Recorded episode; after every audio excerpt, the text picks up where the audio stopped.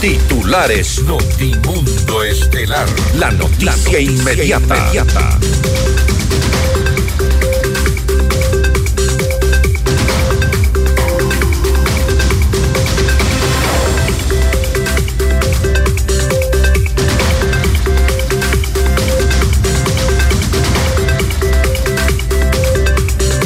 La consulta popular y referéndum se realizan el domingo 21 de abril. El Pleno del CNE declaró el inicio del periodo electoral.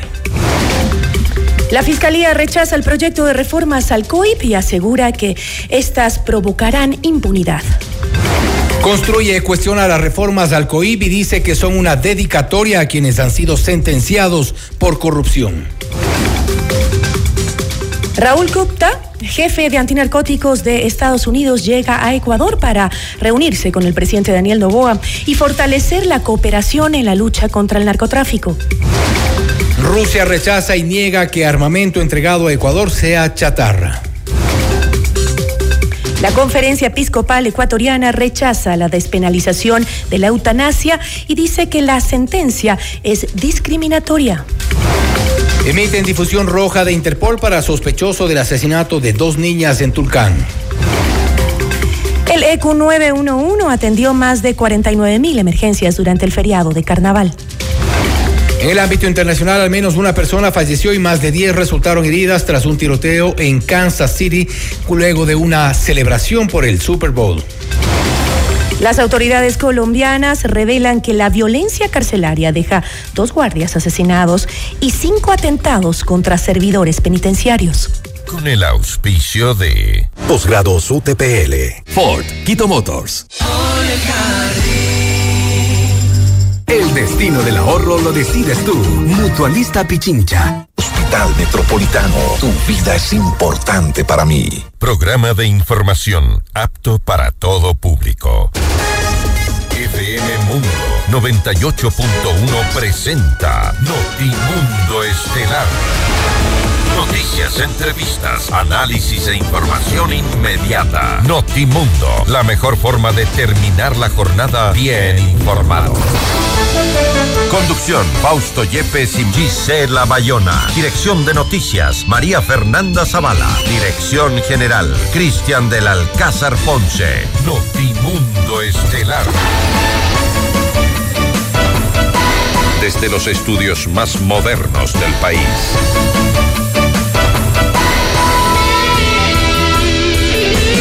Para este jueves en la Asamblea Nacional se espera el segundo y definitivo debate sobre reformas al Código Orgánico Integral Penal y desde ya, desde Fiscalía se levantan las alertas de rechazo y también una supuesta pretendida impunidad a través de estas reformas. Varios juristas se han pronunciado también en contra de lo que podría ser además una politización de la justicia en nuestro país. Será uno de nuestros temas a analizar más adelante. Amigos de Notimundo Estelar, les saluda Fausto Yepes y esta vez junto a Gisela Bayona les acompañamos los próximos 90 minutos con lo más destacado en las noticias de estas últimas horas, luego de un largo feriado de carnaval. Gisela, gracias por estar con nosotros. Bienvenida. No, a ti Fausto, muchísimas gracias por eh, permitirme estar en este espacio y a ustedes, amigos oyentes, también gracias por acompañarnos con toda la información. Aquí empezamos. Bienvenidos. Vamos con la agenda para el día de hoy. Estará con nosotros el abogado Jorge Peñafiel, asambleísta por Construye. Hablaremos sobre las reformas al COIP. Eh, ¿Podría llevar a una agenda de impunidad realmente estas decisiones, estas reformas? Estaremos también con el doctor Medardo Leas, expresidente del Tribunal Supremo Electoral, para hablar sobre la consulta popular y referéndum. ¿Qué debemos saber sobre esto? Le preguntamos. También estará con nosotros el doctor Jean Paul Pinto, experto en seguridad. Hablaremos sobre Estados Unidos y el Ecuador, lucha contra el narcotráfico y la violencia. Para nuestra audiencia en Cuenca, Notimundo es retransmitido por radio Antena 1 90.5 FM. Recuerde que el detalle de las noticias y nuestras entrevistas las encuentra en redes sociales y a través de nuestras plataformas. En X estamos como arroba Notimundo SC, en Facebook como Notimundo, en YouTube como FM Mundo Live. También puede descargar nuestra aplicación en la App Store de Google Play. Encuéntranos como FM Mundo 98.1. Somos la radio de las noticias. Bienvenidos. Mantenemos al día. Ahora, las noticias.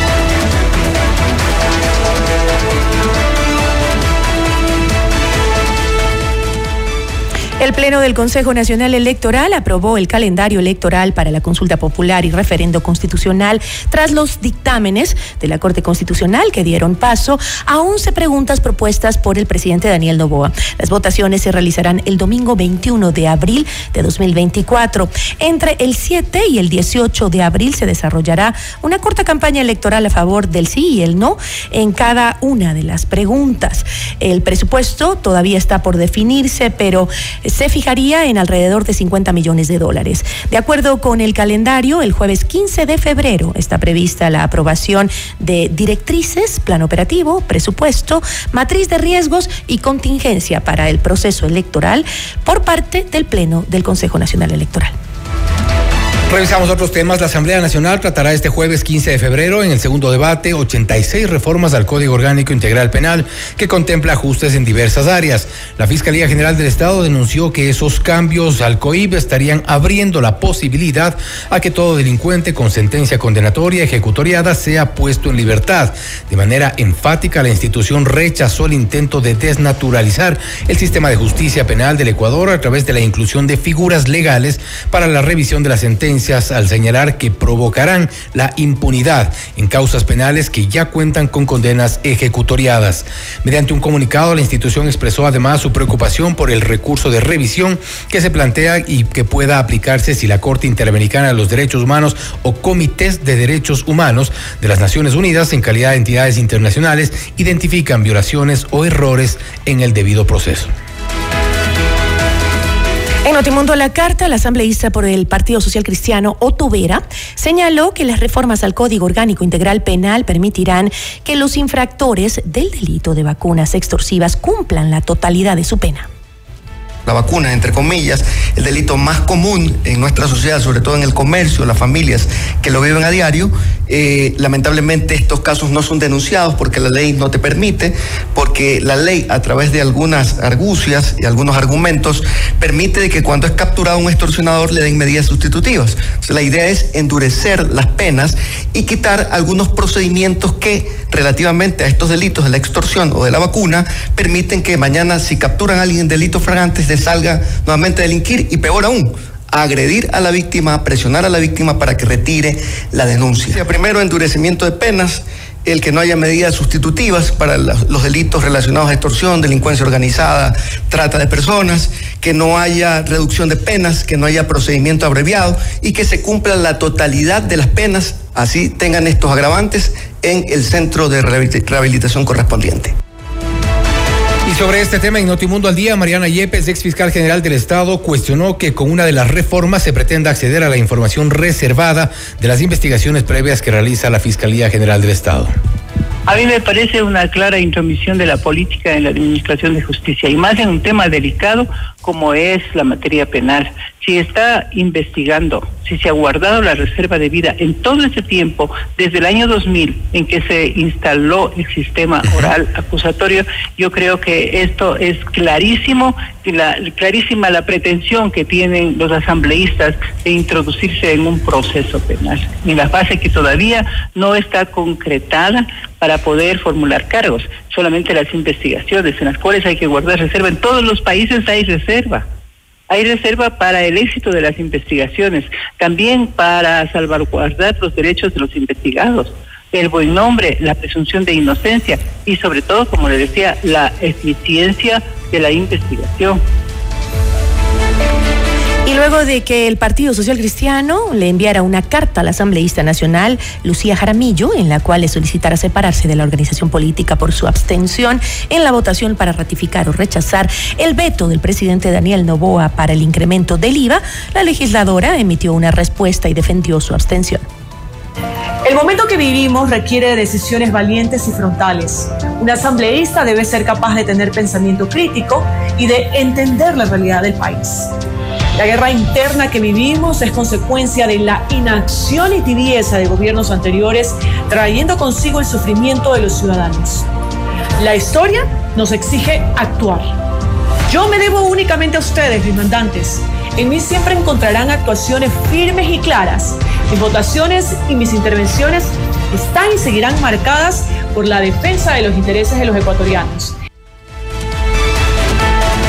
Y la Comisión de Fiscalización culminó la etapa de recepción y práctica de pruebas en el juicio político en contra del vocal del Consejo de la Judicatura, Fausto Murillo, y del ex vocal Juan José Morillo. El informe se aprobará hasta el 16 de febrero. La mesa legislativa culminó la recepción de pruebas testimoniales con las declaraciones de la asambleísta del correísmo, Viviana Veloz. Durante su intervención recordó que la Corte Constitucional sentenció la afectación de la seguridad jurídica cuando Fausto Murillo asumió temporalmente la presidencia del Consejo de la Judicatura. Y la Contraloría General del Estado determinó que Sebastián Corral no debió ser designado ni posesionado como secretario general de la Administración Pública y Gabinete de la Presidencia de la República en el gobierno de Guillermo Lazo por ser accionista de dos compañías que mantienen una relación contractual con la Superintendencia de Telecomunicaciones. En un examen especial se determinó que no se validó la información registrada ni se verificó la prohibición determinada en la Constitución, ocasionando que se habilite y permita el ejercicio del cargo público a una persona con prohibición para ocupar un puesto con cargo de ministro de Estado. Corral se desempeñó como secretario general de Administración Pública y gabinete de la presidencia en el periodo del 10 de febrero al 31 de agosto de 2023.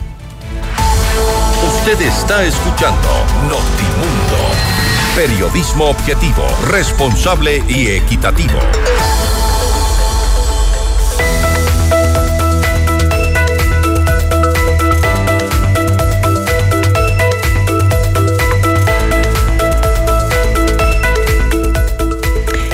Vehículo merece lo mejor. En Ford Quito Motors encuentra todo lo que necesites junto con nuestra asesoría profesional, mantenimientos, repuestos originales, chequeos completos y garantía en todo. Recuerda, no todos los talleres son expertos. Si tienes un Ford, trátalo como un Ford. Ford Quito Motors.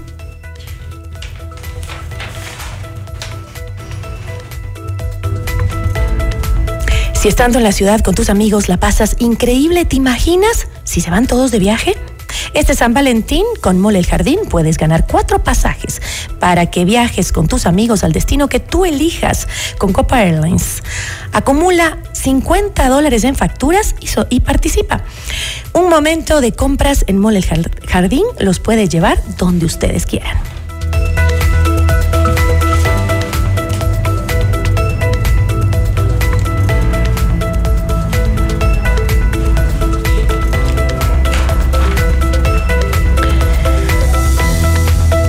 Para casos de cáncer de próstata, lo más indicado hoy en día es la prostatectomía robótica y en el Hospital Metropolitano la hacemos. Consulta sobre esta tecnología quirúrgica, la más avanzada del mundo. Hospital Metropolitano, único hospital privado en Ecuador con cirugía robótica Da Vinci. Para casos de alta complejidad y cirugía bariátrica, consulta con tu médico especialista.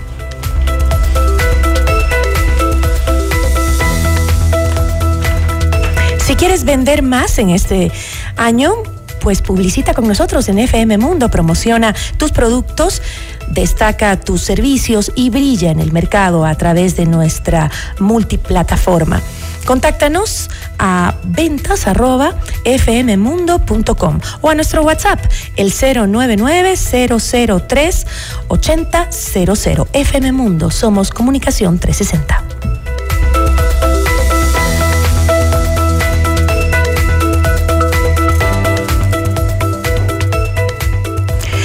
Con FlexiCuenta de Mutualista Pichincha no hay límites, solo posibilidades. Gana el 5.5% de interés en la única cuenta inteligente del mercado ecuatoriano, Mutualista Pichincha. ¿Tienes un sueño? Construyámoslo. Noticias, entrevistas, análisis e información inmediata. Notimundo Estelar regresa, enseguida. Somos tu mundo, mundo. Sigue nuestra transmisión en video FM Mundo Live por YouTube, Facebook, X y en fmmundo.com. Somos FM Mundo. Comunicación 360. Inicio de publicidad. Viajar, auto ¿Casa propia?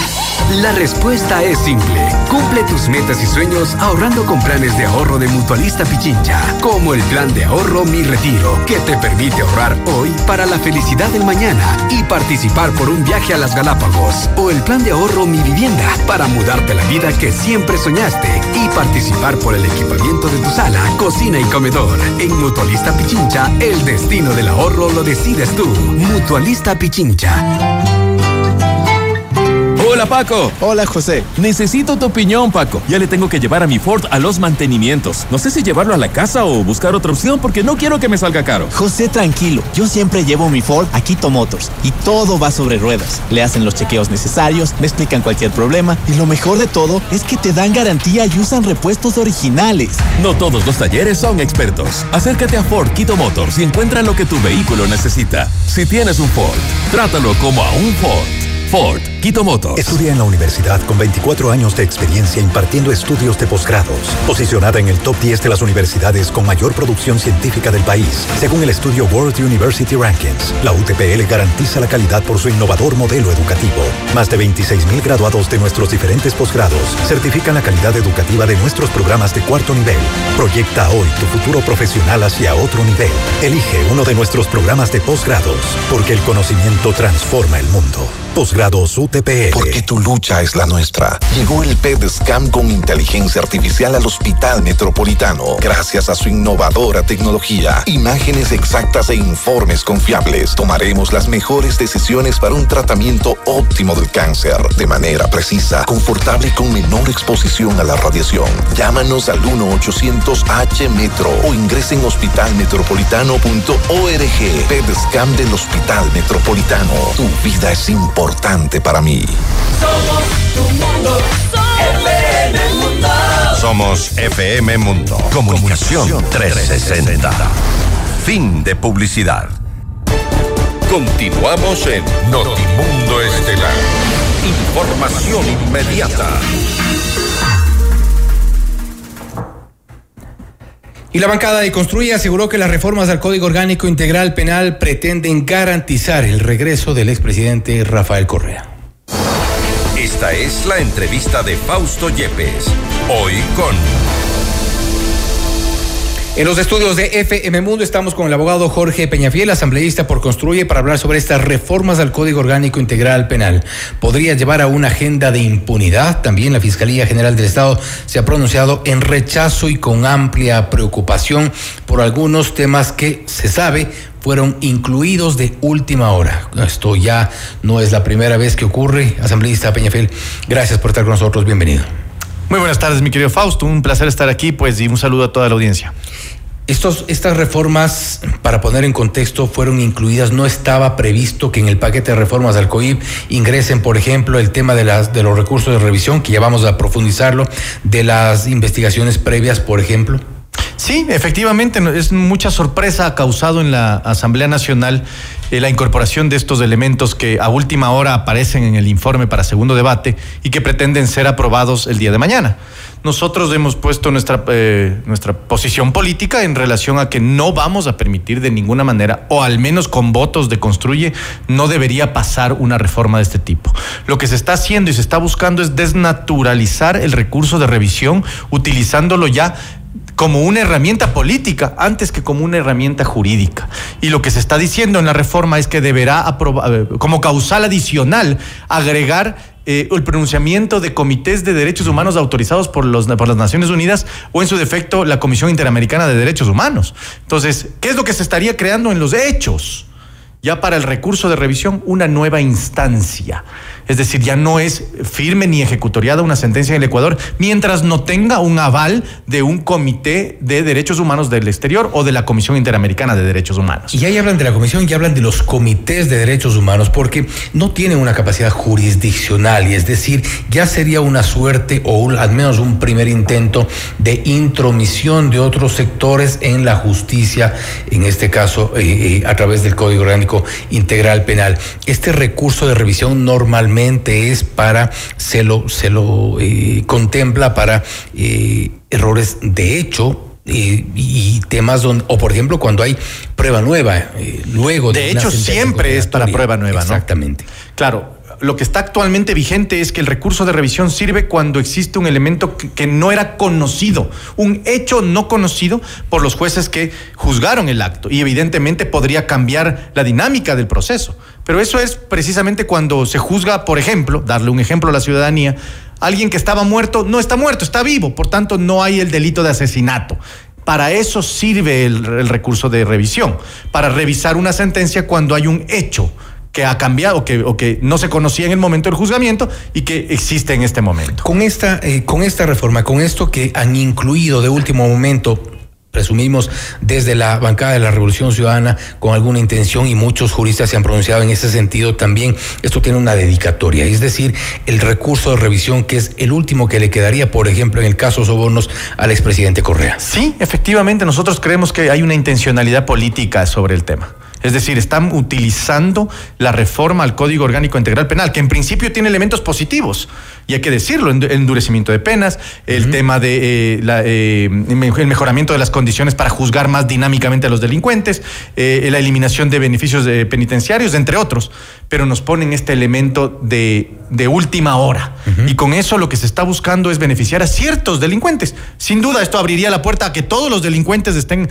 buscando en, las, en los comités de derechos humanos del extranjero cualquier salvedad o posibilidad de, de, un informe, Un informe de un comité de derechos humanos cualquier análisis, una investigación donde se presuma una vulneración de derechos. Donde se presuma y donde se revise lo que han hecho los jueces que son jurisdiccionales en el Ecuador. O sea, es muy grave la situación, porque estamos ante la revisión de la justicia ecuatoriana por comités de dónde, de quién sabe dónde y además de conformados por quién sabe quién. Entonces, finalmente lo que se está haciendo es darle un, abrir un boquete en la institucionalidad ecuatoriana y en la seguridad jurídica ecuatoriana para permitir que la política incluya sus designios y eliminar las, eh, las sentencias ejecutoriadas y en firmes que actualmente están vigentes, ¿no? Es decir, jugarse una carta adicional, porque ya hubo una sentencia, hay una sentencia ejecutoriada, que es más, de paso, dicho sea de paso, no, no se ha cumplido tampoco en su totalidad. Muchos de los sentenciados en el caso Sobornos no han pagado la reparación integral del Estado. Así es, y eso evidencia que esta acción que están pretendiendo hacer desde el correísmo y desde otros sectores, entendemos, allegados a ellos, es eh, permitirle la candidatura al expresidente Correa en base a la sentencia de sobornos. Revisar la sentencia de sobornos y asegurar una victoria en esta sentencia. Con eso, lógicamente, quedaría anulada la sentencia de sobornos y pues libre, libres todos los que se encuentran involucrados en esto. Y decimos que sería una nueva carta porque se ha hablado ya mucho sobre este recurso de revisión. De hecho, si no me equivoco, hay uno que fue rechazado ya eh, eh, y lo que opera en este caso es que cualquiera de los los 21 condenados en este caso, podría presentar un recurso de revisión. Aparentemente no encontraron prueba nueva, no hay manera de llegar a este recurso de revisión e intentan ponernos esto en las reformas del COIP. Claro, al abrir este boquete, es decir, al permitir que una de las causales del recurso de revisión sea la, el informe o pronunciamiento de un comité de derechos humanos del extranjero, lo que se está haciendo es vulnerando el principio de territorialidad que consta en nuestra constitución y en nuestra función judicial.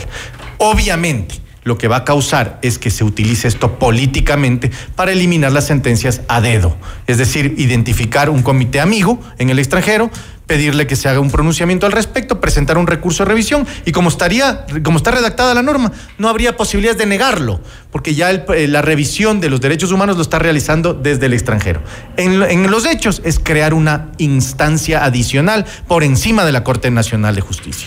Y sobre esto eh, mostró su preocupación la Fiscalía General del Estado, dice en el comunicado que ha sido ya publicado esta tarde, dice, no solo van en contra del sentido y finalidad misma de este recurso, sino que además y respeta la institución de cosa juzgada cuya decisión únicamente admite reforma en circunstancias excepcionalísimas, pues si, sin banalismos, su procedencia, todo el sistema de justicia y sus decisiones perderían valor abriendo la posibilidad de que todo delincuente con sentencia condenatoria ejecutoriada sea puesto en libertad y ese es el mayor riesgo. Ese es el riesgo, la desinstitucionalización de la función judicial, la vulneración del principio de seguridad jurídica y además no solamente este tema del recurso de revisión, estimado Fausto, aquí están incluyendo también la posible eliminación de la reserva de la información que maneja la Fiscalía. De las investigaciones previas. De las investigaciones previas. ¿Qué es lo que quieren hacer? Es institucionalizar el ser campanero en este país. Porque finalmente si hay varias personas que ya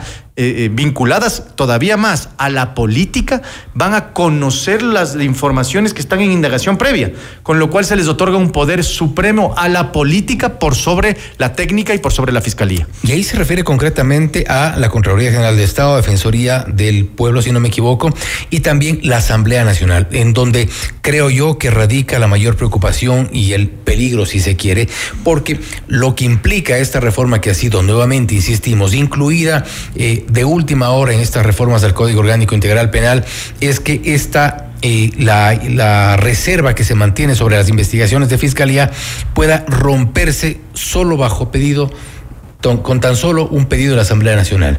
Es decir, se rompe la reserva y no podría, dice el texto, la Fiscalía resistirse a entregar la información. Exactamente, so pena de la destitución. O sea, incluso amenazando en ese sentido. Lo que va a pasar en los hechos, repito, es que la información será pública aparecerá mágicamente en las redes sociales y la gente conocerá, todos, buenos y malos, indagados o no indagados, de todas las acciones que esté realizando la, Fiscalía General del Estado. Con lo cual, el factor sorpresa que ha permitido la lucha contra la impunidad, la lucha contra la delincuencia organizada, que actualmente la señora Fiscal General del Estado ha llevado a cabo, se eliminaría del todo. Porque ya ese factor sorpresa ya no, ya no existiría. La información sería de todos y por ende ya no habría la capacidad para poder sorprender a los delincuentes en sus casas y evitar que fuguen. No podríamos tener acceso, por ejemplo, a los chats de Leandro Norero, no podríamos tener acceso eh, a, a, este tipo de información que se mantiene o se ha mantenido en sigilo en la, en la, fiscalía. Exactamente. Y lo que es peor, va a, se, se, le da ese poder a la política, mi querido Fausto, que ese es un mensaje tremendo. Es decir, eliminar la reserva para darle la información, quitarle la información de, la entidad técnica que es la fiscalía y dársela a la política. Es decir, la política manejando los actos de, de, los delitos que se cometen en el Ecuador y encima más de las posibilidades de fuga de los delincuentes. ¿Hay una agenda de impunidad? Sin duda alguna. Yo creo que esta es una de las demostraciones más claras y fehacientes de que la impunidad tiene su agenda y está ejercitándose, ejerciéndose en este momento en todas las instancias, desde la Asamblea Nacional con este tipo de, acciones y pues desde todas las instancias como lo hemos visto en el caso Wilman Terán, en el caso de la función judicial, lo hemos visto en el Consejo de Participación Ciudadana y Control Social, entre otras entidades, ¿no? No se puede analizar aquí un acuerdo eh, con el gobierno a cambio del IVA, eh, dejar pasar esto. Bueno, eh, yo creo que el gobierno tiene que pronunciarse. Y si no se pronuncia, tendremos que ver mañana su votación. Pero al menos lo que es la bancada del Movimiento Construye y la bancada de Social Cristiana, que expresó ya su opinión en un comunicado, está clara la posición. Es decir, no eh, no aprobarían esta, esta reforma del Código Orgánico Integral Penal. Obviamente hay que ver qué dice el, el oficialismo el día de mañana y si no, pues en un pronunciamiento sería bueno escuchar cuál es su opinión, ¿no? Otro de los temas que ha mostrado preocupación la Fiscalía General de Estado, por ejemplo, dice en el comunicado, también se pretende obligar a la Fiscalía a archivar investigaciones previas cuyos delitos aún no han prescrito su pena de sanciones a los titulares de las acciones penales públicas, sin tomar en cuenta que existen investigaciones que implican un tiempo mayor a uno o dos años y olvidando que el artículo 195 de la Constitución de la República otorga la titularidad de la acción penal. Es otra de las advertencias que hace la Fiscalía. Sí, pretenden archivar de manera masiva e indiscriminada muchos eh, expedientes en la fiscalía. Y el hecho de que apunten a las, a las investigaciones previas tiene alguna relación también con casos que están este momento en investigación. Eh, las delaciones en Estados Unidos, por ejemplo, por parte de Nielsen Arias, entre otros, eh, que podrían detonar en procesos en Ecuador. Eh, el tema de Petroecuador, están en las investigaciones propias del caso Metástasis, están porque ya empezó el proceso del caso Metástasis, va a demorar un tiempo porque son investigaciones complejas.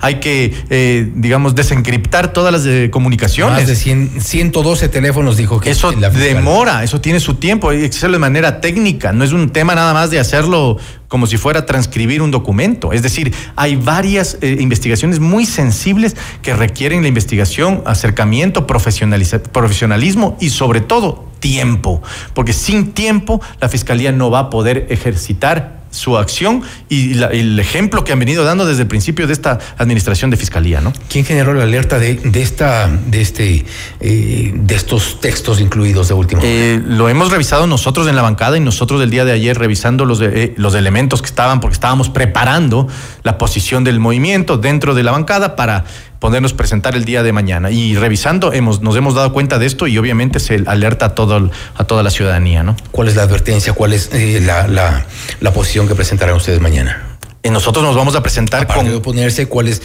Hay tres caminos, mi querido Fausto. Uno es del archivo total de la ley. Ante, ante una moción presentada en ese sentido. El segundo camino es la eh, revisión de los, de los de los textos de nuevo en la comisión, es decir, regresarle a la comisión para que revise los textos y los elimine. Y la tercera opción es la aprobación, que ese también es, una, es un camino que está allí en el escenario. No será con votos de construye, pero al menos está allí, ¿no? Sin duda alguna. En principio, la intención de las reformas tenían que ver con garantizar la seguridad, atacar a la inseguridad. ¿Se está deslegitimando? Totalmente. Yo creo que estamos ante un caramelo con un centro de cianuro por afuera es sabroso, es dulce, pero en el centro viene un veneno muy potente, que es precisamente la impunidad y la utilización de la justicia a manos de la política a saber qué es lo que ocurre en la Asamblea Nacional este día jueves cuando se eh, retome ya y se proceda al segundo debate, segundo y definitivo debate de las reformas al Código Orgánico Integral Penal. La alerta, la alarma se ha dado no solo por parte de bloques legislativos, también varios juristas se han pronunciado, hemos eh, revisado también sus pronunciamientos en redes sociales, lo hemos escuchado hace pocos instantes también en este noticiero, eh, juristas, ex autoridades que se pronuncian en contra de lo que podría ser peligroso, una suerte de eh, agenda de impunidad a través de reformas al Código Orgánico Integral Penal. Esto es Notimundo Estelar. Le despedimos al asambleísta Peñabel. Gracias por estar con nosotros.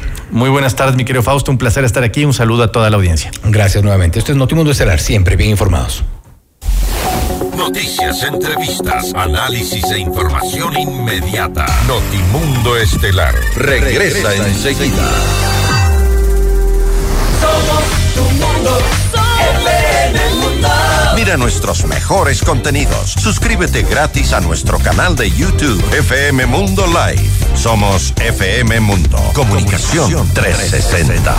Inicio de publicidad. Hola Paco. Hola José. Necesito tu opinión Paco. Ya le tengo que llevar a mi Ford a los mantenimientos. No sé si llevarlo a la casa o buscar otra opción porque no quiero que me salga caro. José, tranquilo. Yo siempre llevo mi Ford a Quito Motors y todo va sobre ruedas. Le hacen los chequeos necesarios, me explican cualquier problema y lo mejor de todo es que te dan garantía y usan repuestos originales. No todos los talleres son expertos. Acércate a Ford Quito Motors y encuentra lo que tu vehículo necesita. Si tienes un Ford, trátalo como a un Ford. Ford, Quito Motors. ¿Vas a acompañar a tu novia de shopping? Mole el Jardín te plantea tres momentos para que lo pases increíble. Uno, mientras ella compra, anda al patio de comidas por una hamburguesa. Aprovecha que nadie va a pedirte las papitas. Mm. Dos, pasa por la barbería y sorpréndela con un cambio de look. Tres, no hace falta que sea su aniversario. Cómprale un regalo. Mole el Jardín. Muchos momentos en un solo lugar. Mole el Jardín. En Banco Amazonas te ofrecemos la mejor tasa del mercado. Con inversiones 3.0 tienes más de una forma de ganar. Potencia el rendimiento de tu capital con depósito a plazo fijo. Puedes invertir en obligaciones convertibles en acciones o titularizaciones de cartera. Maximiza tus ganancias y participa por premios instantáneos y un viaje a Aruba. Para más información, ingresa a www.bancoamazonas.com. Con inversiones 3.0 de Banco Amazonas, tienes más de una forma de ganar. Somos tu mundo. FM Mundo. Somos FM Mundo. Comunicación 360. Fin de publicidad. Continuamos en Notimundo Estelar. Información inmediata. El próximo 21 de abril los ecuatorianos deberán asistir nuevamente a las urnas, en esta ocasión para decidir sobre la consulta popular y referendo propuestos por el gobierno. ¿Qué deben conocer los ciudadanos antes de ir a votar? La noticia requiere profundidad. En Notimundo están los protagonistas de la noticia. Nos acompaña el doctor Medardo Leas, expresidente del Tribunal Supremo Electoral. Doctor, qué gusto, buenas noches, gracias por estar con nosotros. Un gusto compartir con ustedes, buenas noches. Eh, doctor, la fecha de las votaciones será el próximo, el, el domingo 21 de abril de 2024. Antes habrá una corta campaña electoral a favor del sí y el no en cada una de las preguntas entre el eh, 7 y 18 de abril. ¿Quiénes pueden, eh, doctor, eh, inscribirse, por ejemplo, para eh, hacer campaña? ¿Qué instituciones podrían inscribirse? Pueden inscribirse partidos, movimientos políticos, organizaciones de la sociedad que quieran promover el sí o el no. Y puede, por ejemplo, inscribirse el Ejecutivo eh, para, para ¿cómo, ¿cómo podría ser para hacer campaña a favor de...? Bueno, el Ejecutivo no puede inscribirse como tal, porque al ser el proponente utilizará los medios del Estado para hacer... eh, pero no hay una... El Ejecutivo no puede hacer una promoción directa. Ya. Deja Pero que- puede ocupar canales, por ejemplo, oficiales eh, del Ejecutivo, las cuentas de Internet o los canales incautados para hacer publicidad. No, no, Ya. porque eh, se trata de una consulta y en la consulta no hay publicidad, sino explicación. ¿Qué contiene el texto de la consulta y del referéndum y las alternativas que tiene el ciudadano? Ahora, este, entiendo que hasta ahora no se ha. eh, eh, no se ha definido todavía el presupuesto, ¿no es así? Pero eh, se habla de que se fijará entre 50 y 60 millones de dólares. Esto en medio de una crisis tremenda que estamos viviendo, una guerra interna que estamos viviendo. ¿No existía la manera de eh, llevar a cabo una consulta sin un presupuesto eh, tan alto, 60 millones de dólares? ¿O es común? Está bien. Está bien, los montos están bien. Lo que pasa que es que hacemos una consulta porque no funciona la asamblea. Porque mire usted que la asamblea en este momento están discutiendo los mismos puntos que constan en la consulta. Ese es otro tema. Ajá. Es una contradicción. Entonces vemos que por no cumplir la Asamblea con su deber es que estamos nosotros siendo forzados a dar nuestra opinión y obligándoles a que un plazo de 60 días, si se ha aprobado, por ejemplo, el texto de la consulta, ellos expidan las leyes. Ahora, ¿podemos eh, esperar un presupuesto superior para las elecciones del 2025, donde existe la probabilidad incluso de, de tener dos elecciones, una segunda vuelta? Sí, ahí, te- ahí tenemos que analizar, porque eh, frente a una elección los procesos son diferentes. Ahí se tiene que tomar en consideración el número de candidatos.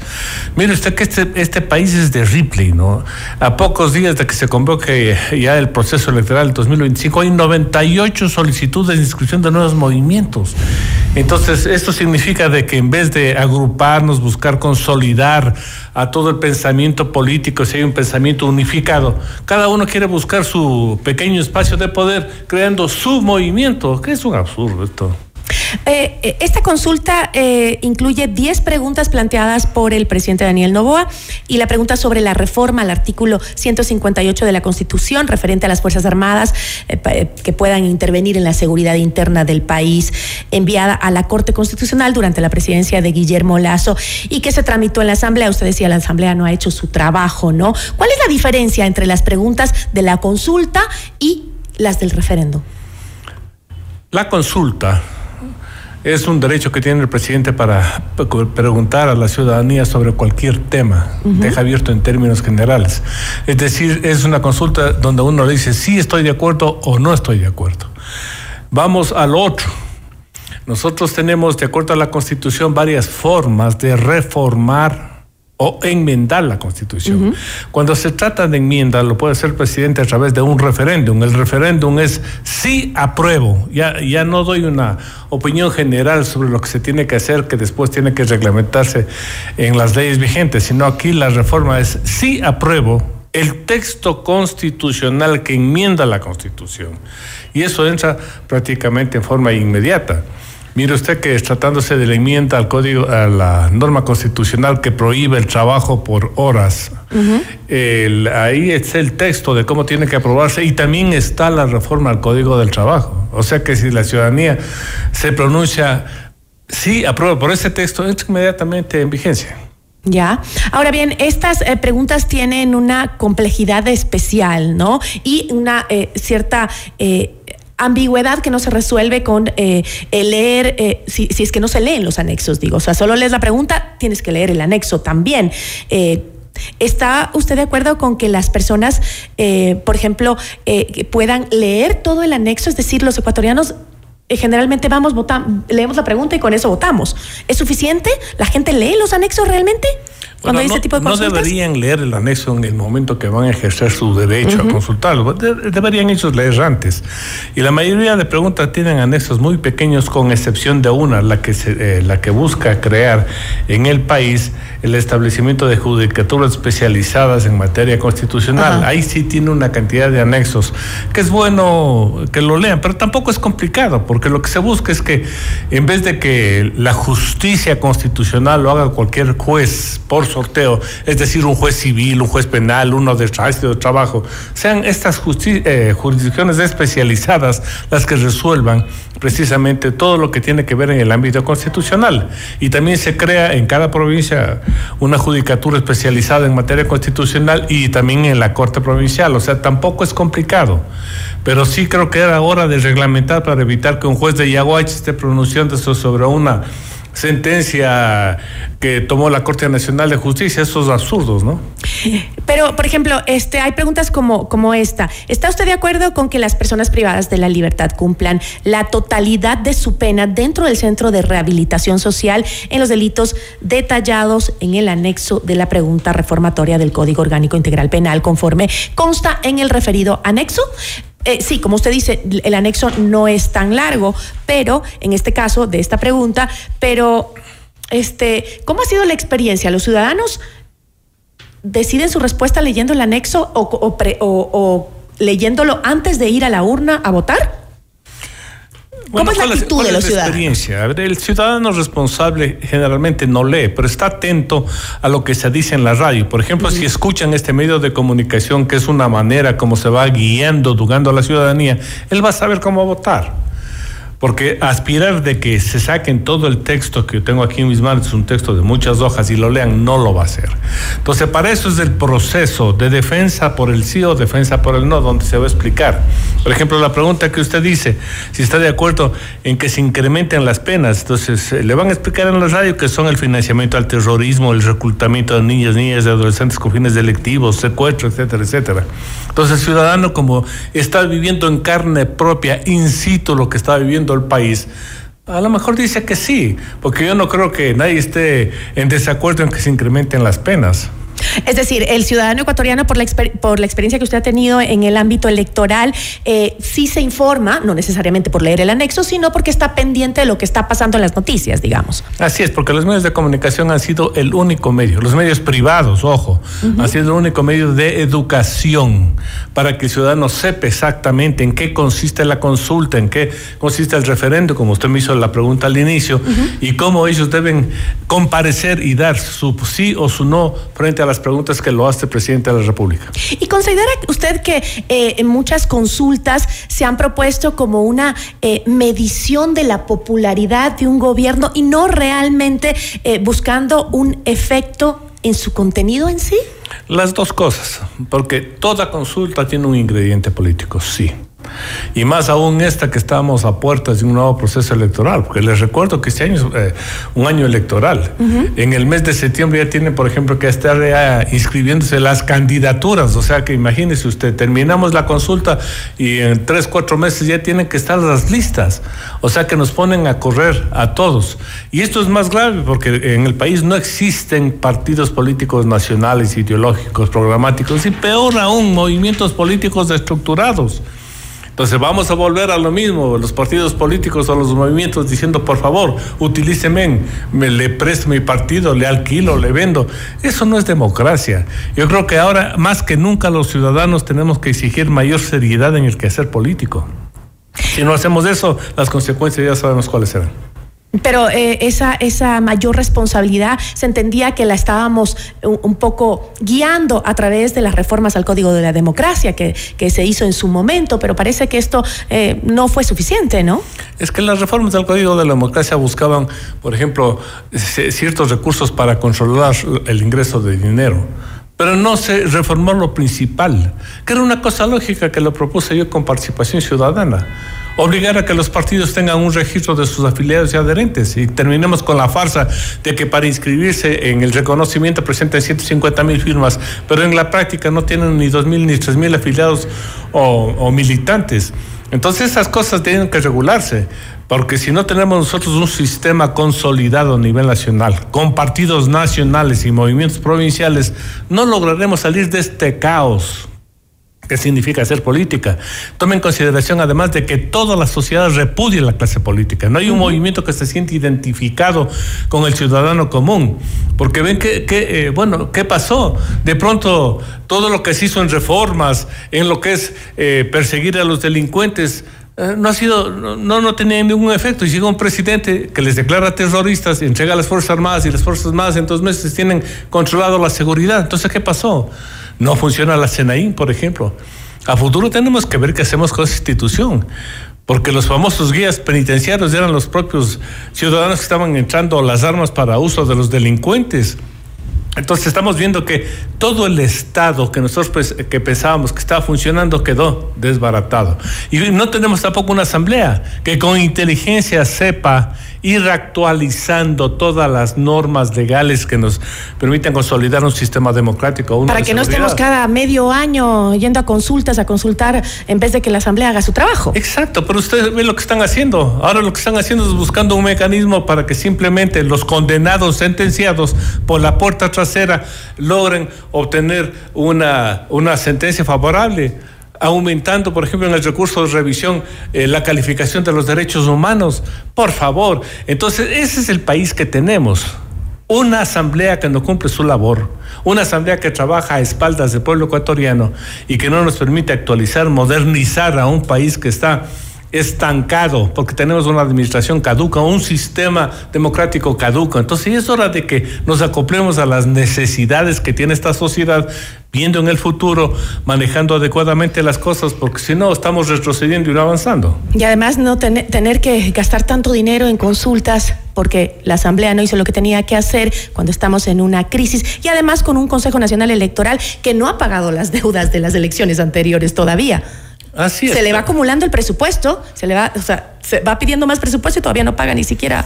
Eh, Además, las un Consejo. Nacional Electoral deslegitimado que no genera confianza. Las autoridades del Consejo Nacional Electoral ya deber, debían haberse retirado, pero como han habido tantas eh, elecciones juntas, creo que tiene que permanecer en, eh, no es en por el eso. cargo. Discúlpeme, no es por eso. Dígame usted por qué. Los concursos para la renovación nada tienen que ver con la elección. Ya. Porque sacaron la teoría de que mientras están en elecciones son inamovibles. Podrá ser. Y los concursos. Bueno, la ley dice que cuando estamos en periodo electoral son la principal y los autoridad del país. Si hubieran hecho el concurso hace más de dos años para renovar a los dos vocales, ya tendríamos al reemplazo. Terminan las unas elecciones, hace esos tallos y salen dos. Y ahora, si hubieran hecho el concurso, afortunadamente salían los tres. ¿Por qué no hace el concurso? El Consejo de Participación Ciudadana dice que ha hecho una consulta, entre comillas, sobre cómo deben proceder al Procurador General del Estado. Y el Procurador General del Estado no les contesta. O sea que ellos no hacen el concurso por eso. Nada tiene que ver el concurso para la renovación es un acto independiente con lo que son los procesos electorales, porque el momento que ganen dos personas o las cinco están listas para reemplazarles cuando termine el proceso de elección. ¿Y entonces eso qué quiere decir? ¿Que están actuando en ilegalidad? Totalmente. ¿Por qué? Porque lo que buscan es mantener en el Consejo Nacional Electoral a la persona de confianza. Aquella que, como lo dice pública, abierta y directamente la señora Tamaín, ella no tiene normas legales para controlar el uso y abuso de los recursos que ingresan a las campañas electorales, cosa absurda. Cuando la ley es muy clara al señalar que se tienen que reportar absolutamente todo lo que son gastos. Para eso le da una serie de facultades, pero no lo hace. Y como no lo hace, permite que incluso ingrese el dinero del narcotráfico, como se viene denunciando, y estamos a las puertas de convertirnos en un narcoestado. Y es irresponsabilidad del Consejo Nacional Electoral que lo venimos denunciando públicamente.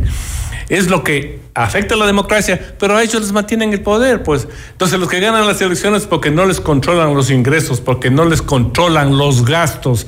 Usted ve que hay candidatos que salen con camiones de regalos a, a la gente pobre a comprarles el voto. Es prohibido por la ley. Pero aquí tenemos Si ni siquiera se controla las, re- las redes sociales tampoco, que esas no tienen Dice, ningún... dice que no pueden controlar. Está prohibido el pago de gasto electoral al exterior. Las redes sociales, ¿cómo se pagan? Con tarjetas de crédito al exterior. Está prohibido. Fácil de identificar, además. Consejo Nacional Electoral puede contar con el auspicio y ayuda del Servicio de Rentas Internos, de la UAFE, de la Contraloría. ¿Por qué no hace nada? Entonces, por eso es que la señora Tamaín se mantiene en el poder, porque es sorda, sigue y muda en el control electoral, lo cual permite que los grupos de poder, los que tienen más recursos, sean los que estén abusando de su poder económico en perjuicio de los otros. Y mire, grupos tan que es no así que incluso ahora el SRI también a los llamados influencers les exige facturar y los tiene controlados. ¿Cómo no pueden controlar también en las campañas electorales el, el uso de dinero para la publicación? Es público y notorio, por ejemplo, que una campaña usted ve que hacen una gran presentación, plataformas, música, orquestas, tiene, eso tiene un costo, ¿no es cierto? Él, puede pedirle a la señora Tamaín al SRI que vaya, por favor, a pedirles a los que están haciendo esto que presenten las facturas quién les controló. Eh, Son cosas simples. O manda al grupo de trabajadores del Consejo Nacional Electoral hacer un inventario de cuánto se está gastando en banderas, en promociones, en el pago de, la- gente que les tienen trabajando en las calles. Y después, cuando rindan cuentas, decirle, a ver, señor, si tenemos esto, ¿por qué no declara? Además, el Consejo Nacional Electoral tiene la facultad de auditar, contratar auditorías para verificar esto. Pero no se hace nada. Entonces usted ve como el poder que les mantiene a ellos en el Consejo Nacional Electoral sí transforma el sistema democrático. En vez de tener un sistema democrático equilibrado donde haya debates, donde yo me siente con usted a que me diga, bueno, ¿y usted qué va a hacer con el gobierno? Porque eh, si no tenemos, por ejemplo, dinero, a ver, ¿cómo va a financiar usted el gasto público? Solo el pago de sueldos. ¿Cómo vamos a hacer, por ejemplo, con todas las demás obligaciones? Que lo digan antes, porque si no llegan al poder, dice, no es sabido que estamos en quiebra. Sí sabían que estaba en quiebra el país. Y sí sabían que cuando estaban en elecciones nosotros teníamos unos problemas muy graves. Y no lo hicieron. Sabíamos que teníamos un problema muy grave, muy grave en seguridad, un problema muy grave económico, la falta de empleo, ¿sabían? Y dice, yo no he sabido. Por favor. Entonces, esas mentiras nosotros tenemos que cambiarlos. Por ejemplo, un debate. Pero los debates son modificados, arreglados, para que sepan incluso qué responder. ¿Cómo podemos poner una comisión que haga preguntas? Eh, señor, ¿qué preguntas? La ciudadanía tiene la que obligar a que se hable sobre los temas candentes que no les gusta hablar a ninguna O los persona. periodistas, los que no deben hacer las eh, preguntas son un grupo de académicos que serán muy talentosos, pero no son periodistas, no saben Así hacer es. preguntas. Repito, si no fuera por la radio independiente, ni siquiera tendríamos la oportunidad de conocer qué están pensando los candidatos. Así es. Yo le agradezco muchísimo, doctor. Un gusto compartir El con gusto es mío. Muy amable. Nos acompañó Medardo Leas, expresidente del Tribunal Supremo Electoral. Noticias, entrevistas, análisis e información inmediata. Notimundo Estelar regresa enseguida. Somos tu mundo. Mundo. Sigue nuestra transmisión en video FM Mundo Live por YouTube, Facebook, X y en fmmundo.com. Somos FM Mundo. Comunicación 360. Inicio de publicidad. Porque tu lucha es la nuestra. Llegó el PEDSCAM con inteligencia artificial al Hospital Metropolitano. Gracias a su innovadora tecnología, imágenes exactas e informes confiables, tomaremos las mejores decisiones para un tratamiento óptimo del cáncer, de manera precisa, confortable con menor exposición a la radiación. Llámanos al 1-800-H-METRO o ingresen en hospitalmetropolitano.org. PEDSCAM del Hospital Metropolitano. Tu vida es importante para mí. Estudia en la universidad con 24 años de experiencia impartiendo estudios de posgrados, posicionada en el top 10 de las universidades con mayor producción científica del país, según el estudio World University Rankings. La UTPL garantiza la calidad por su innovador modelo educativo. Más de 26.000 graduados de nuestros diferentes posgrados certifican la calidad educativa de nuestros programas de cuarto nivel. Proyecta hoy tu futuro profesional hacia otro nivel. Elige uno de nuestros programas de posgrados, porque el conocimiento transforma el mundo. Posgrados UTPL. ¿Necesitas tiempo contigo misma? Te comparto tres momentos para disfrutar en Mall El Jardín. 1. El helado de chocolate lo puede todo. Pide una copa extra grande. 2. Pruébate looks diferentes y sorpréndete a ti misma. 3. Un corte de cabello radical que ni tu perro te reconozca. Mole el Jardín. Muchos momentos en un solo lugar. Mole el Jardín. Somos tu mundo. FM Mundo. Somos FM Mundo. Comunicación 360. Fin de publicidad. Continuamos en Notimundo Estelar. Información inmediata. Mantenemos al día. Ahora, las noticias.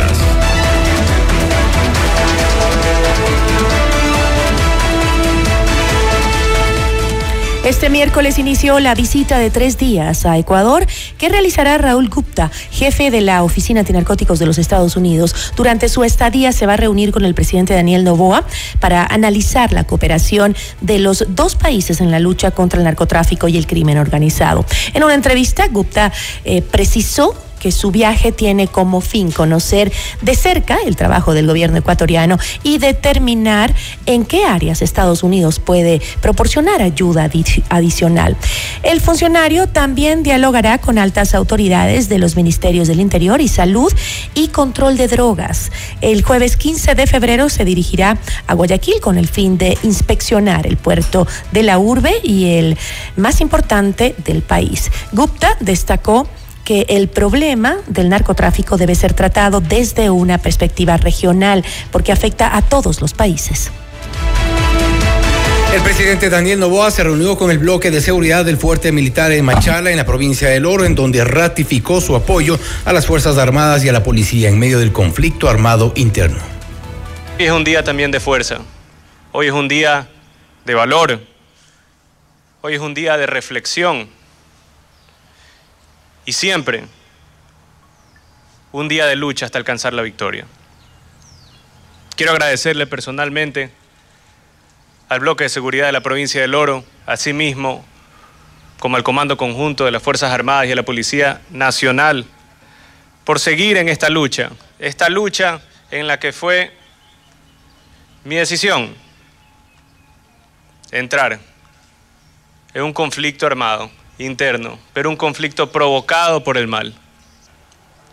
Y por eso estaré siempre orgulloso y estaré siempre agradecido con cada uno de ustedes, luchando a su lado hasta conseguir la victoria final. La ministra de Producción y Comercio Exterior, Sonsoles García, habló sobre la suspensión de Rusia a cinco exportadores de banano ecuatoriano. Dijo que este hecho no es una retaliación de Rusia a Ecuador por la intención que tiene el presidente Daniel Noboa de entregar armas soviéticas a los Estados Unidos, a las que considera como chatarra. Creería yo que para poder hablar de una retaliación, hablaríamos de una eliminación o suspensión completa del país de destino, de origen.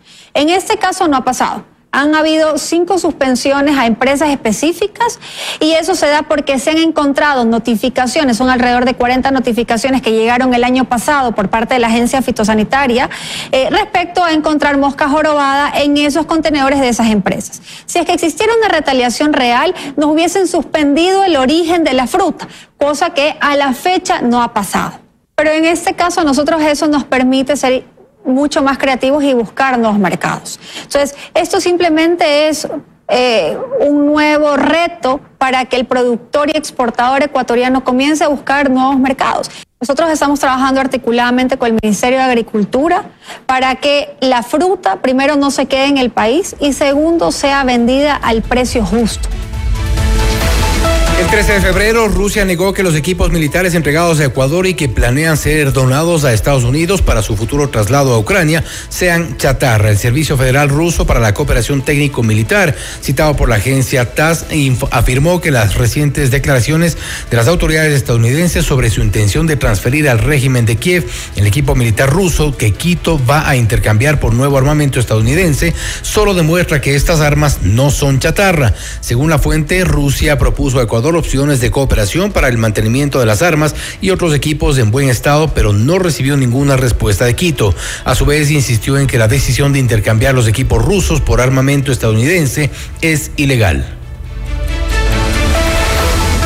En Notimundo de la Carta, Luis Córdoba, investigador del programa Orden, Conflicto y Violencia, aseguró que Ecuador adoptó una posición innecesaria en la guerra entre Rusia y Ucrania, rompiendo toda neutralidad diplomática. Consideró además que lo que el gobierno considera como chatarra es un verdadero armamento militar se trata de chatarra, se trata de equipo militar que es de fabricación rusa y, de, y ucraniana que va a ser transferido al eh, gobierno de Ucrania porque facilita el despliegue operacional del ejército ucraniano en la guerra contra Rusia. Este eh, equipamiento militar, entre ellos algunos helicópteros y varias docenas de, ojivas o de misiles son eh, material que sirve, que funciona, pero que no ha recibido mantenimiento en los últimos tres o cuatro años como debió haberse hecho como parte de un acuerdo con el gobierno ruso que viene eh, teniendo Ecuador desde hace algunos años atrás. Por lo tanto, no se trata de chatarra, se trata de equipamiento militar que perfectamente puede ser utilizado la pregunta aquí que hay que hacernos es dos cosas importantes. ¿Por qué el gobierno eh, le miente al país Alertó además que lo que hace Ecuador puede ser replicado por otros países latinoamericanos, que el Congreso estadounidense tiene bloqueado al Ejecutivo el autorizar paquetes de apoyo hacia Ucrania, por lo que Joe Biden estaría buscando otros caminos para enviar recursos a ese país. Y es que al involucrarnos en el conflicto con Ucrania de manera tan abierta y directa, no solo que nosotros estamos ya formando y tomando parte, rompiendo la neutralidad básica de la política exterior ecuatoriana en este conflicto, sino que además entramos a tener enormes problemas sobre lo que va a significar para nosotros de aquí en adelante jugar en medio de estos enormes elefantes geopolíticos con el tamaño que tiene el Ecuador y con las implicaciones que tenemos. Creo que hay una forma distinta de llevar a cabo las relaciones bilaterales con Estados Unidos. No se trata de romper relaciones con nadie, se trata de replantear ese marco de relacionamiento bilateral pensando en los intereses estratégicos y en los intereses nacionales del Ecuador, no en los intereses estratégicos del Pentágono, del Comando Sur o de Estados Unidos. Es nada decir, doctor, que Ecuador, a su criterio, pues tomó una posición innecesaria frente a la guerra entre Rusia y Ucrania. Sin duda alguna. En otro ámbito de la información, Freddy Goyes, director de Seguridad Ciudadana y Orden Público de la Policía, informó el número de muertes violentas que se registraron en todo el país durante los cuatro días de feriado de carnaval. Aseguró que la cifra supone un descenso del 48% frente a las muertes violentas que se reportaron en 2023. Dentro de los homicidios intencionales tenemos también eh, algunos datos importantes. El día viernes tuvimos cuatro muertes violentas, el sábado 14, el domingo tuvimos siete, el lunes 12 y el martes 11, dando un total de 48 muertes violentas. Como violencia criminal tenemos un 83.3% que se dieron y violencia interpersonal 16.7%. Es importante eh, determinar que eh, seis casos fueron resueltos en las primeras horas que se, que se produjeron los homicidios y teniendo resultados y detenidos por estas eh, acciones policiales que se desarrollaron. 49.100 emergencias se registraron a escala nacional durante el feriado de carnaval, según el ECU 911. Esto representa un aumento del 1.4% de incidencias en comparación del mismo periodo en 2023. Según la entidad, Quito fue la jurisdicción que mayor cantidad de novedades presentó con 9.731, mientras que Guayaquil le siguió con 8.413 eventos. Cuenca se ubicó en el tercer lugar con 2.055 emergencias y a la lista se suma Ambato con 1.565 emergencias. Santo Domingo con 1.344 e Ibarra con 1.224 eventos. En lo referente a la seguridad ciudadana se presentaron 5.736 casos de libadores en el espacio público y 3.692 escándalos públicos. El bloque de seguridad, en conjunto con autoridades de los Estados Unidos, lograron decomisar dos toneladas de droga en una embarcación en el norte de, la isla, de, islas, de las Islas Galápagos. Renato Ceballos, comandante de la policía de la zona 1, entregó detalles de la operación denominada Mezcal, que permitió la incautación del alcaloide valorado en 40 millones de dólares. Esta operación Mezcal, que es una coordinación entre nuestras unidades investigativas antinarcóticos con apoyo internacional, hace una interceptación en alta mar de una lancha con dos personas que ya están detenidas, son ecuatorianas, y 40 bultos presumiblemente de cocaína. Es una operación muy importante que colabora la, la nuestra Armada Nacional en el transporte inmediato hacia puerto y tener la judicialización inmediata tanto de las personas como de la droga prendida. Y atención, el juez constitucional Manuel Peña ordenó a la Defensoría del Pueblo investigar los supuestos actos de tortura que puedan haberse registrado durante las acciones militares para retomar el control de los centros penitenciarios en el marco del estado de excepción decretado por el gobierno nacional desde el 9 de enero pasado. El magistrado de Guayaquil también ordenó que se brinde atención médica ininterrumpida a los internos, según informó el Comité de Familiares por Justicia en las cárceles, la organización que presentó un recurso de habeas corpus sobre la situación en las cárceles del país. Usted está escuchando Notimundo. Periodismo objetivo, responsable y equitativo.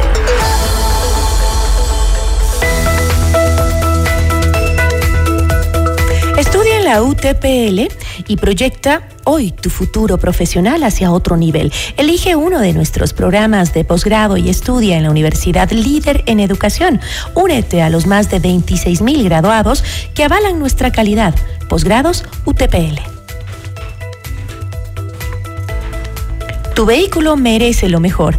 En Ford Motors encuentra todo lo que necesitas junto con nuestra asesoría profesional. Mantenimientos, repuestos originales, chequeos completos y garantía en todo. Recuerda, no todos los talleres son expertos. Si tienes un Ford, trátalo como un Ford. Ford Quito Motors.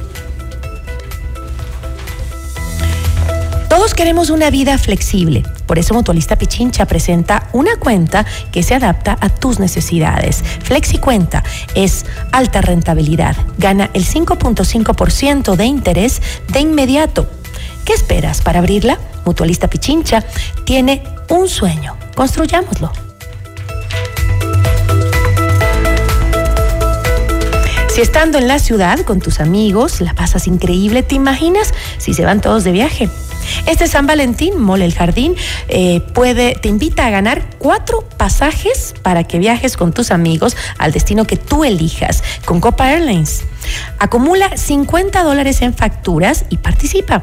Un momento de compras en Mole el Jardín. Lo puedes llevar a donde tú quieras, a tus amigos. Noticias, entrevistas, análisis e información inmediata. Notimundo Estelar regresa enseguida. Somos tu mundo. FM Mundo. Mira nuestros mejores contenidos. Suscríbete gratis a nuestro canal de YouTube FM Mundo Live. Somos FM Mundo. Comunicación 360. Inicio de publicidad. ¿Viajar, auto, casa propia?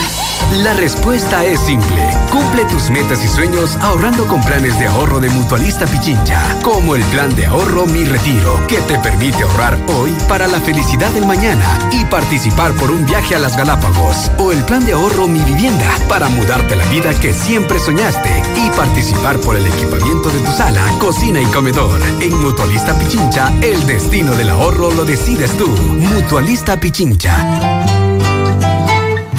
¿Vas a acompañar a tu novia de shopping? Mole el Jardín te plantea tres momentos para que lo pases increíble. Uno, mientras ella compra, anda al patio de comidas por una hamburguesa. Aprovecha que nadie va a pedirte las papitas. Dos, pasa por la barbería y sorpréndela con un cambio de look. Tres, no hace falta que sea su aniversario. Cómprale un regalo. Mole el Jardín, muchos momentos en un solo lugar. Somos tu mundo. FM Mundo.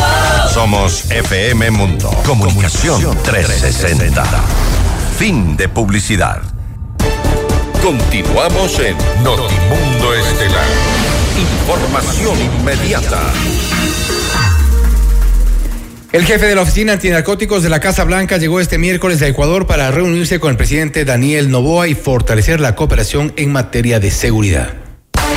La noticia requiere profundidad. En Notimundo están los protagonistas de la noticia.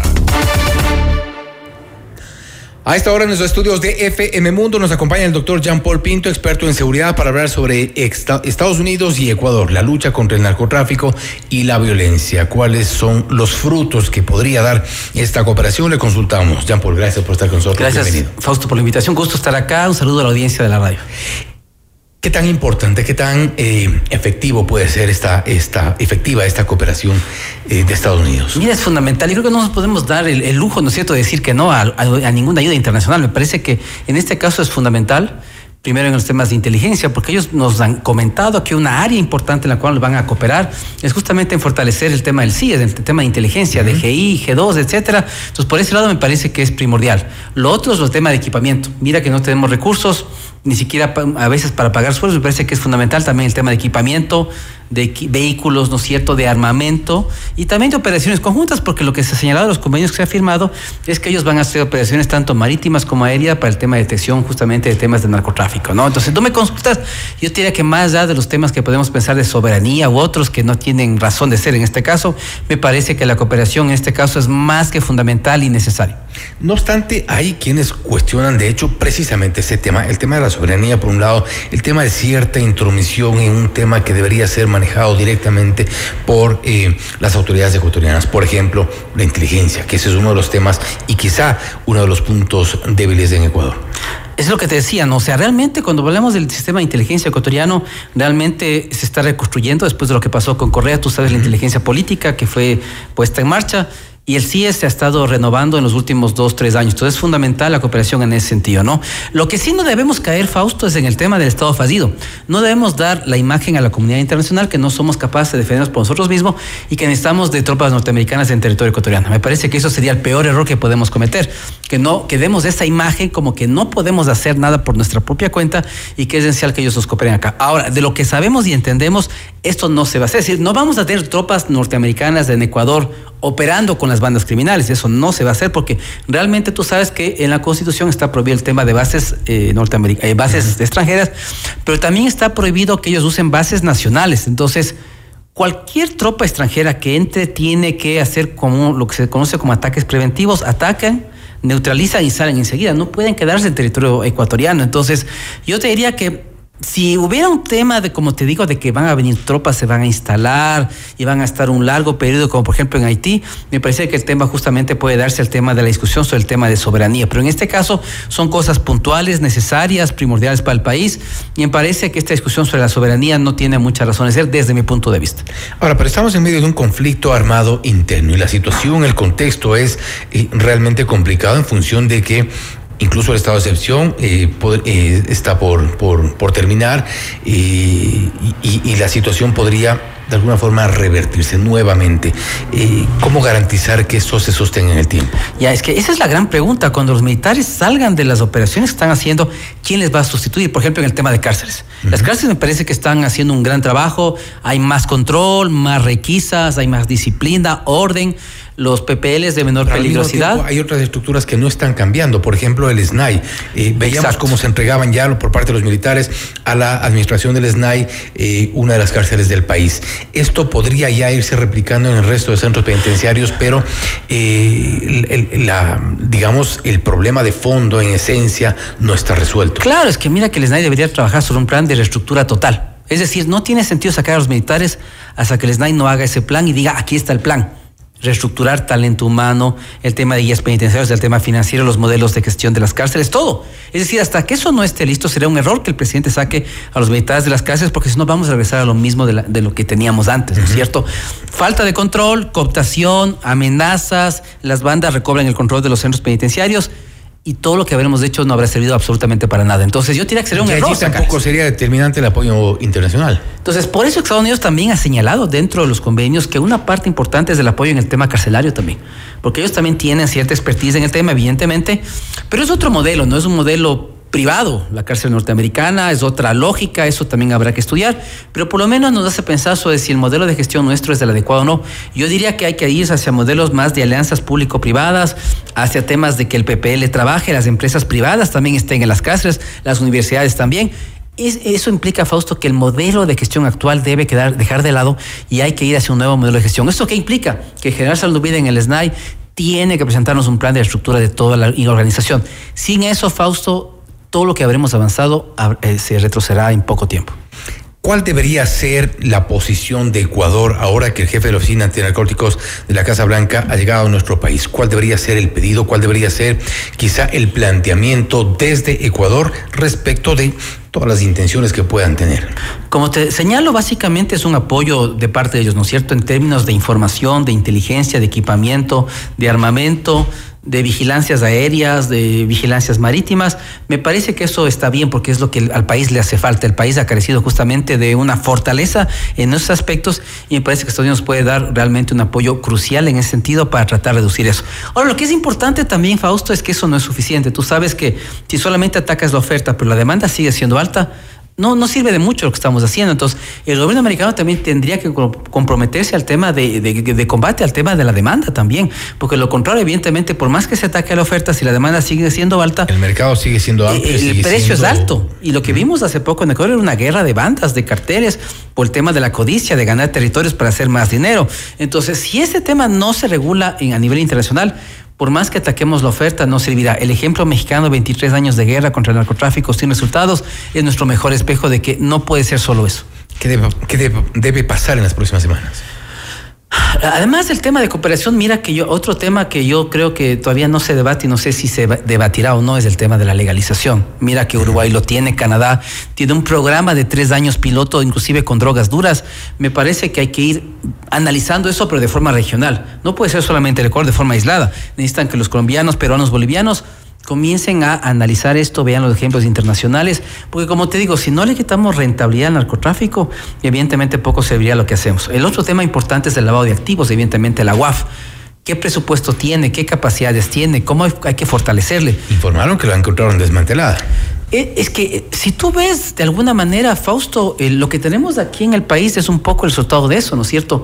¿Cuánto dinero se lava en el Ecuador en edificios, en, los temas de construcción, en los temas de empresas fantasmas? Que ha habido cálculos de todo tipo, porque desde la UAF un exdirector dijo que se habían detectado aproximadamente 200, 230 millones de dólares en lavado de activos. Hay analistas que han hecho cifras que creo que son un poquito más aterrizadas que están sobre los 4 o 5 mil millones eh, eh, eh, en, en- en- en lavado, en industrias. en- Claro, exacto. empresas, Mira que inclusive que se mueven en la exacto. economía. Mira, la, la economía se mueve con se mueve con el lavado.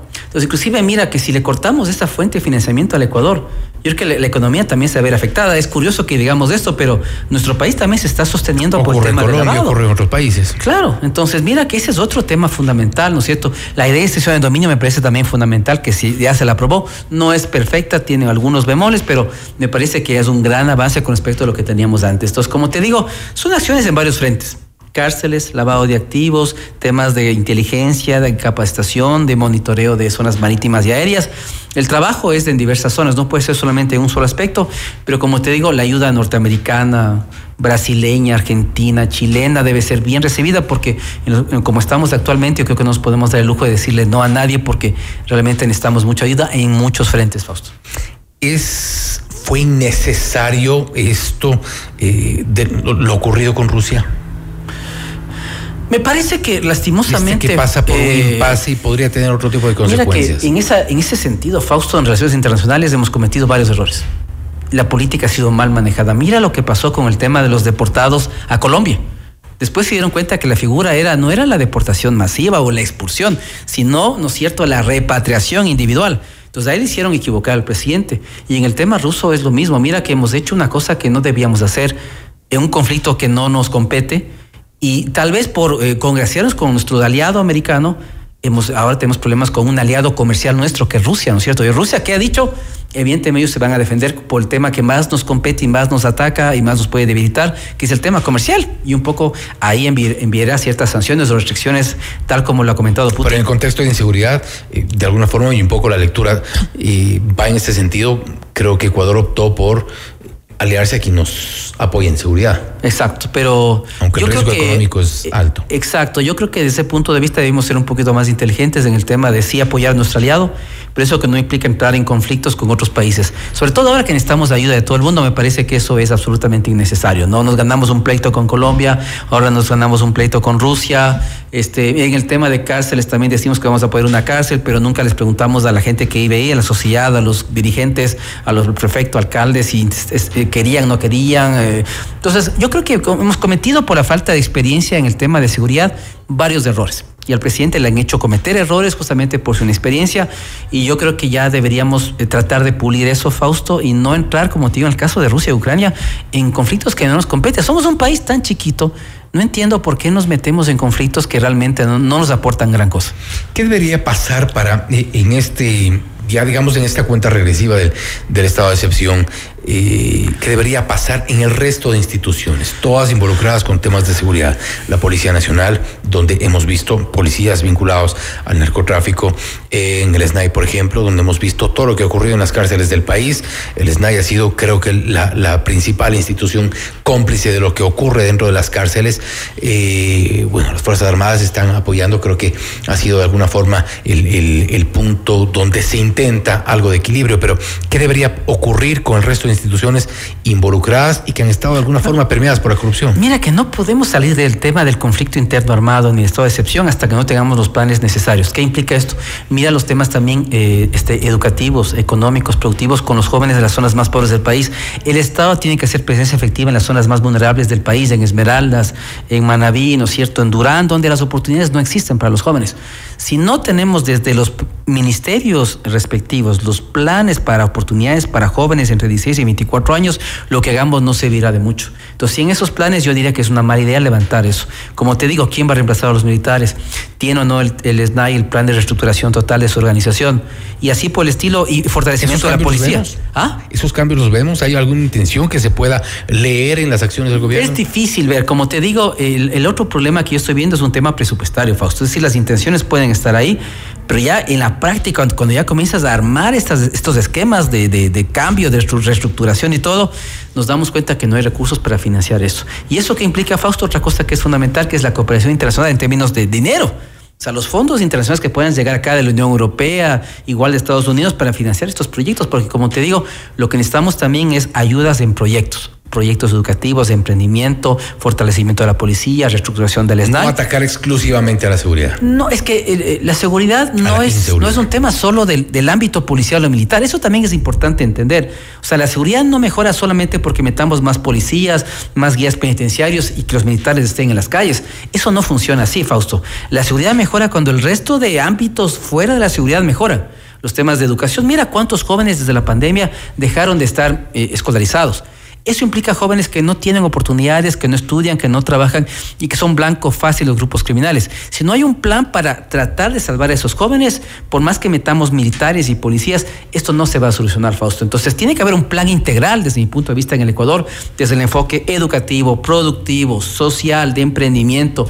Mira que el sector privado también tiene un rol importante, las universidades, en los temas de capacidades para emprender, ¿no es cierto? Para que los chicos aprendan temas de innovación. Por ahí pasa el tema de mejoramiento en la seguridad y ahí las ciudades como Cali y Medellín han implementado justamente mucha política de innovación y tecnología para salvar a muchos jóvenes de la criminalidad. Esos ejemplos son los que tenemos que analizar con nuestro vecino de al lado. Y esperemos que también esté en planes, en los planes del gobierno, este tipo de, de acciones. Jean Paul, nuevamente gracias. Gracias, Fausto, por la invitación. Un saludo a la audiencia de la radio.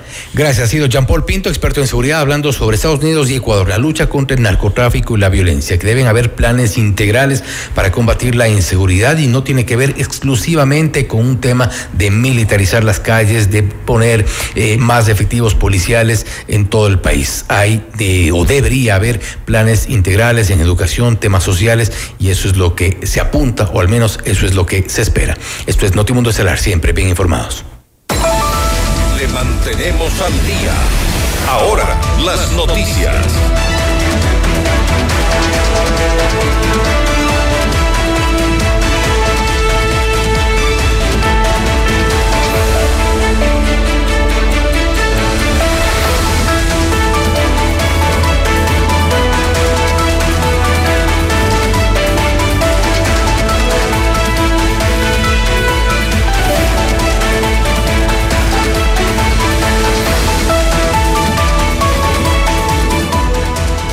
La Conferencia Episcopal Ecuatoriana rechazó el fallo de la Corte Constitucional que autoriza la eutanasia en el Ecuador. Mediante un comunicado indicó que es diabólico querer defender la vida dando a un homicidio un marco de legalidad. Agregó que la vida humana es sagrada e inviolable y que la eutanasia no es sinónimo de una muerte sin dolor ni sufrimiento al relatar, supuestos padecimientos de, de, enfermos a quienes se les aplica la medida. La institución señala que la sentencia de la Corte Constitucional es vaga en cuanto al alcance de sus supuestos. Argumentó que no se concreta ni desarrolla que es una, que es una lesión corporal grave e irreversible ni enfermedad grave e incurable. En otros temas, un caso que conmocionó al país en las últimas horas fue el hallazgo del cuerpo sin vida de la niña Génesis Campo, de 10 años de edad, que fue reportada desaparecida en octubre del 2023. La menor fue encontrada a 500 metros del sitio donde fue localizado el lunes el cadáver de su hermana menor, Briana, de 3 años, en el sector de Angasmayo, en la comunidad de María Magdalena, en el noroccidente de Turcán. Richard Dávila, comandante de la policía de la subzona Carchi, entregó detalles desde el lugar de los hechos moradores de aquí que estaban en contacto directo con nuestra DINASED. Ellos indican que el momento que iban a, dar mantenimiento a uno de los pozos encuentran en el fondo un saco de yute. Entonces eh, comunicaron a la Policía Nacional y esto inmediatamente nos pusimos en alerta con las unidades tácticas para realizar la búsqueda. Fiscalía con Medicina Legal está realizando todas las investigaciones correspondientes, técnicas para determinar todas las situaciones del cual fue la causa de la muerte de la, niña del día de ayer. Lo mismo va a pasar con la niña que acabamos de encontrar el día de hoy en ese pozo. Eh, estamos haciendo todas las investigaciones correspondientes. El presunto responsable ya tiene difusión roja de Interpol, también ya está ubicado en el cuarto de los más buscados por violencia de género a nivel del país.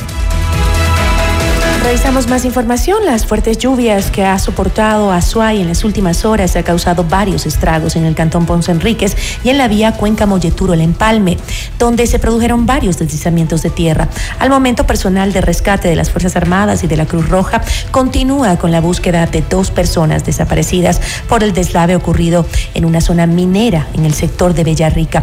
El pasado 12 de febrero, las lluvias eh, del fenómeno del niño provocaron un gran deslizamiento en el cantón Azuayo. Aproximadamente mil metros cúbicos de lodo cubrieron una garita y un depósito de, que almacenaba material explosivo empleado para la minería. El ejército detalló que el material encontrado ya no cuenta con eh, propiedades explosivas. El presidente Daniel Novoa anunció la apertura de 2.500 becas para estudios de tercer nivel técnico y tecnológico en Machala, provincia del Oro. Agregó que este proyecto involucra una cooperación internacional con Alemania, Finlandia, Suecia, entre otros países. Vamos a empezar con las 2.500 becas. Tenemos una meta de llegar a 200.000 becas a nivel nacional y también darle de vuelta esa fortaleza, ese sentimiento de, pertenencia al estudiante de la universidad pública, que eso se perdió por un tiempo. Hoy en día, con la ley eh, de, de empleo juvenil, también estamos dando deducciones tributarias a la contratación de los jóvenes egresados de universidades públicas. Eso va enfocado enfocado a esos jóvenes que hoy en día solo tienen un 33% de probabilidad de obtener un empleo cuando se gradúen. Duplicar y por qué no triplicar ese número. Antes de concluir su agenda oficial en la provincia del Oro, el primer mandatario se reunió con representantes del sector empresarial con el propósito de fortalecer la colaboración entre el gobierno central y el sector privado local. Ya estamos en un periodo de transición obteniendo la seguridad, pero ahora cómo lo volvemos sostenible. Se vuelve sostenible con un desarrollo económico. Los decretos, asimismo como las leyes económicas urgentes, han creado un marco legal para eso.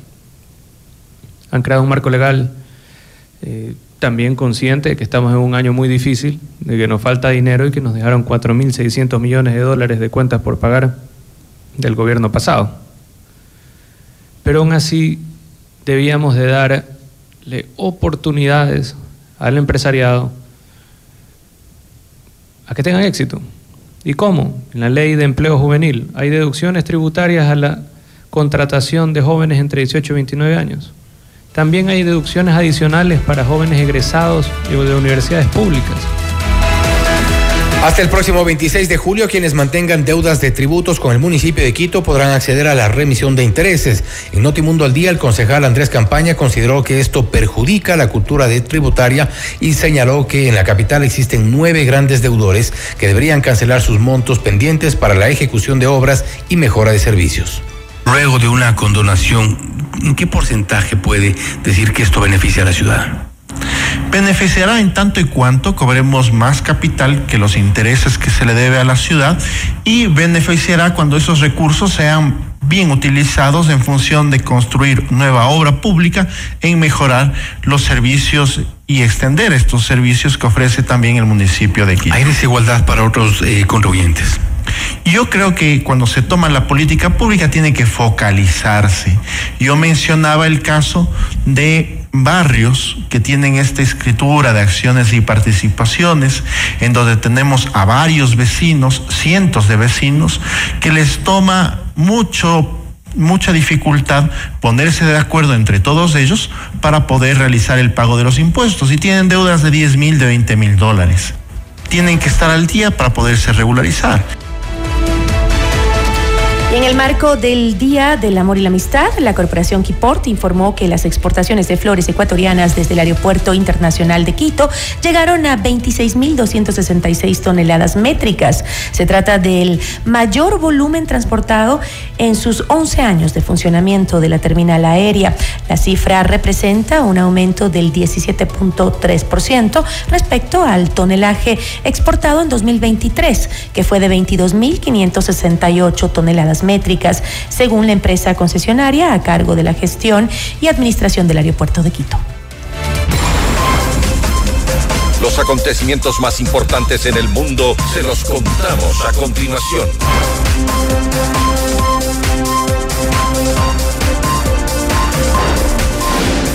Al menos una persona falleció y más de 22 resultaron heridas tras un tiroteo en Kansas City al finalizar el desfile de la celebración de los Chiefs por su victoria en el Super Bowl. La jefa de la policía de Kansas, Stacy Graves, dijo que las autoridades aún trabajan para determinar un número total de víctimas y destacó que se trata de una investigación activa. La Oficina de Comunicaciones del Instituto Nacional Penitenciario y Carcelario de Colombia reveló que la violencia que afecta a las cárceles de ese país ha dejado este año dos guardias asesinados y cinco atentados contra personal del sistema. Además, indicó que diez funcionarios han recibido amenazas, razones por las cuales se decidió declarar emergencia carcelaria en todo el país. Y al menos 11 personas resultaron heridas cuando un vehículo se estrelló contra una sala de emergencias en un centro médico de Austin, en Texas, Estados Unidos.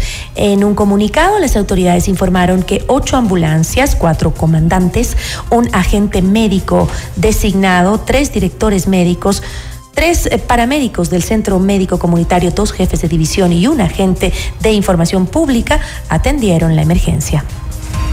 El Servicio de Control de Inmigración y Aduanas de Estados Unidos plantearía la liberación de miles de migrantes a través de un plan de contingencia. Esto ocurre en medio de un déficit presupuestario debido a estancamiento de pedidos de fondos suplementarios del gobierno. El presidente Joe Biden solicitó más de 14 mil millones de dólares al Congreso, la concesión de recursos en materia de migración para frenar la crisis que enfrenta ese país con México. Esto corresponde a un suplemento de más de 7 mil 600 millones a la institución.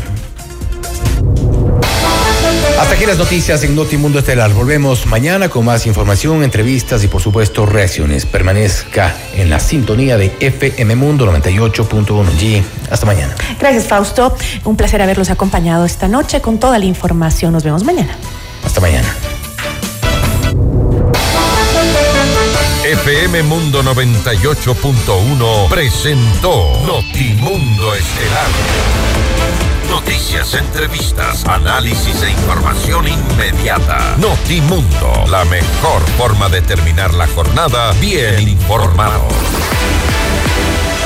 Conducción, Fausto Yepes y Gisela Bayona. Ingeniería de sonido, Mauro Olivo.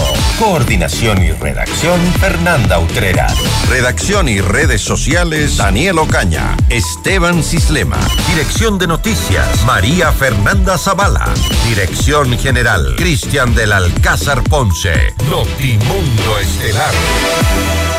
Se prohíbe la reproducción total o parcial de este programa sin previa autorización de FM Mundo. Notimundo Estelar, con el auspicio de Posgrados UTPL. Ford, Quito Motors. El destino del ahorro lo decides tú. Mutualista Pichincha. Hospital Metropolitano, tu vida es importante para mí.